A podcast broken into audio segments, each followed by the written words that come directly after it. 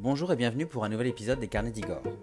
Aujourd'hui, je vous invite à me suivre au château de Versailles où, dans la nuit du 9 au 10 octobre 1683, en secret, s'est organisé un mariage dit morganatique. Morganatique, qu'est-ce que ça signifie? Eh bien, je vous en dis plus tout de suite, ainsi que sur le déroulement de ce mariage dans l'anecdote d'aujourd'hui. Nous sommes sous le règne du roi Soleil à Versailles. En cette année 1683, dans la nuit du 9 au 10 octobre, le roi Louis XIV, qui est âgé de 45 ans, s'apprête à épouser secrètement Françoise d'Aubigné, plus connue sous son titre de Madame de Maintenon, et qui est elle âgée de 48 ans. Ce mariage exceptionnel se tient dans l'une des chapelles du château de Versailles, une chapelle qui n'est pas encore, je le précise, la chapelle royale que l'on peut visiter aujourd'hui, puisque cette dernière n'a été inaugurée qu'en 1710. Cette nuit-là, donc, celle qui sera la dernière favorite du roi Soleil, Madame de Maintenon, devient également la seconde et dernière épouse du roi, une épouse que l'on va qualifier alors de morganatique. Mais alors qu'entend-on par ce nom de morganatique et plus généralement qu'appelle-t-on un mariage morganatique? Eh bien je vous propose de vous éclairer tout de suite sur ce sujet dans cette nouvelle anecdote. Alors pour faire simple, ce qu'on qualifie de mariage morganatique n'est autre qu'un mariage entre un roi ou un prince avec une personne de rang inférieur.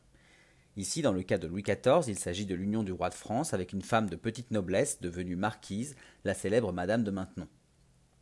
Ce qu'il faut savoir, c'est que dans un mariage morganatique, l'épouse ne bénéficie officiellement d'aucun des privilèges qui incombent à sa nouvelle position. De ce fait, elle n'est ainsi ni princesse ni reine, comme ici aurait pu l'être Madame de Maintenon, et elle est exclue de l'héritage de son mari, tout comme les éventuels enfants qu'ils auraient ensemble. Mais alors une autre question se pose, pourquoi ce mariage morganatique entre Louis XIV et sa dernière favorite, Madame de Maintenon? C'est vrai que le roi est habitué à vivre officiellement des histoires d'amour avec ses favorites, en parallèle de son mariage avec la reine Marie-Thérèse d'Autriche, et que là on ne comprend pas pourquoi cette fois il faudrait euh, se marier. Et pourtant ce sera le cas, et il faut donc euh, regarder cette relation entre le roi et Madame de Maintenon, une relation qui est bien différente des précédentes. Tout d'abord, qui est Madame de Maintenon? De son vrai nom Françoise d'Aubigné, elle est la veuve du poète Scarron. En 1669, elle devient la gouvernante des enfants que le roi a eus avec sa célèbre favorite, la piquante Madame de Montespan. Et donc, dans son hôtel particulier proche de Paris, Françoise va ainsi élever en cachette les enfants illégitimes du roi. Cependant, le roi, en père affectueux, va rendre régulièrement visite à sa progéniture à Paris. Et c'est donc là qu'il va souvent rencontrer Françoise d'Aubigné, dont il va rapidement admirer l'attention maternelle qu'elle donne à ses enfants à l'ultérin, et dont il va découvrir peu à peu les qualités d'esprit. En 1673, alors que les bâtards royaux sont légitimés, même si le nom de leur mère est toujours officiellement inconnu, Françoise va être invitée à revenir à la cour de Versailles. C'est alors que ses liens avec le roi Soleil vont aller grandissant. Bien sûr, en même temps qu'elle se rapproche de Louis XIV, Françoise va être de plus en plus jalousée par Madame de Montespan, dont la faveur auprès du roi est déclinante. Et face aux attaques de celle qui est encore la favorite officielle, Françoise va même demander à démissionner. C'est alors que Louis XIV, qui ne veut pas s'éloigner d'elle, va la gratifier de 10 000 écus pour qu'elle reste à Versailles.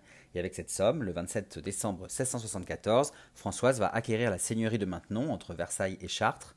C'est là qu'elle devient Madame de Maintenon et où elle va continuer à élever les enfants du roi et de sa favorite. D'ailleurs, elle accueillera régulièrement Louis XIV dans son beau château de Maintenon.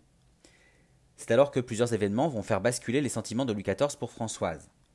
En 1672, d'abord, il est euh, frappé par la douleur éprouvée par Madame de Maintenon à la mort de la fille aînée âgée de 3 ans qu'il a eue avec Madame de Montespan.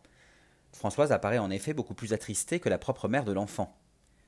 De même, il va admirer la dévotion de Madame de Maintenon lorsque le duc du Maine, son fils illégitime, va tomber gravement malade.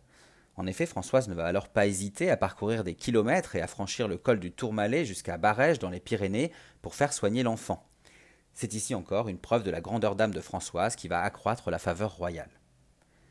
Afin de ramener Madame de Maintenon à la cour de Versailles le 8 janvier 1680, Louis XIV va lui euh, créer une position sur mesure et la nommer seconde dame d'atour de la dauphine Marianne de Bavière. En parallèle, le roi va se lasser du caractère incontrôlable de Madame de Montespan, Madame de Montespan qui de surcroît est impliquée dans l'affaire dite des poisons.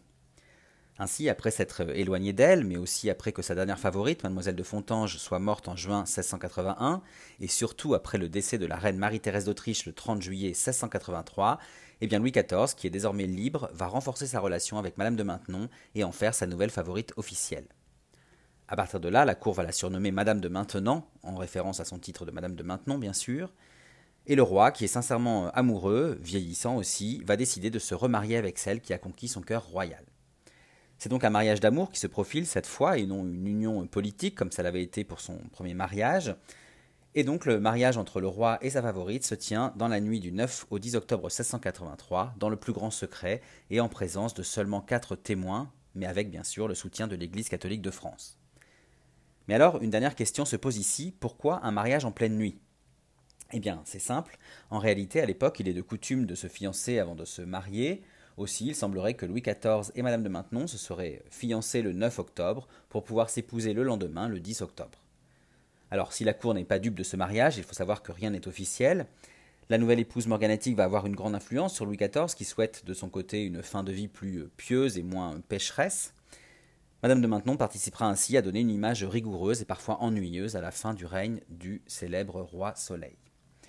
Après la mort de Louis XIV, le 1er septembre 1715, Madame de Maintenon va se retirer à Saint-Cyr, dans la maison royale de Saint-Louis, un pensionnat chargé d'éduquer les jeunes filles nobles et sans argent qu'elle avait créé en 1686. C'est là qu'elle va mourir et qu'elle va être enterrée le 15 avril 1719 à l'âge de 83 ans.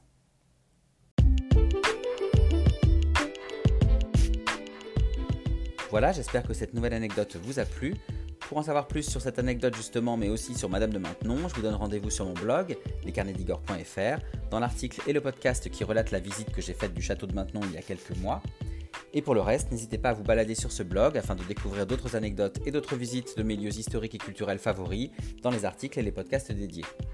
Vous pouvez aussi me suivre sur Facebook, Instagram, YouTube et TikTok pour retrouver toutes mes actualités en photo et en vidéo.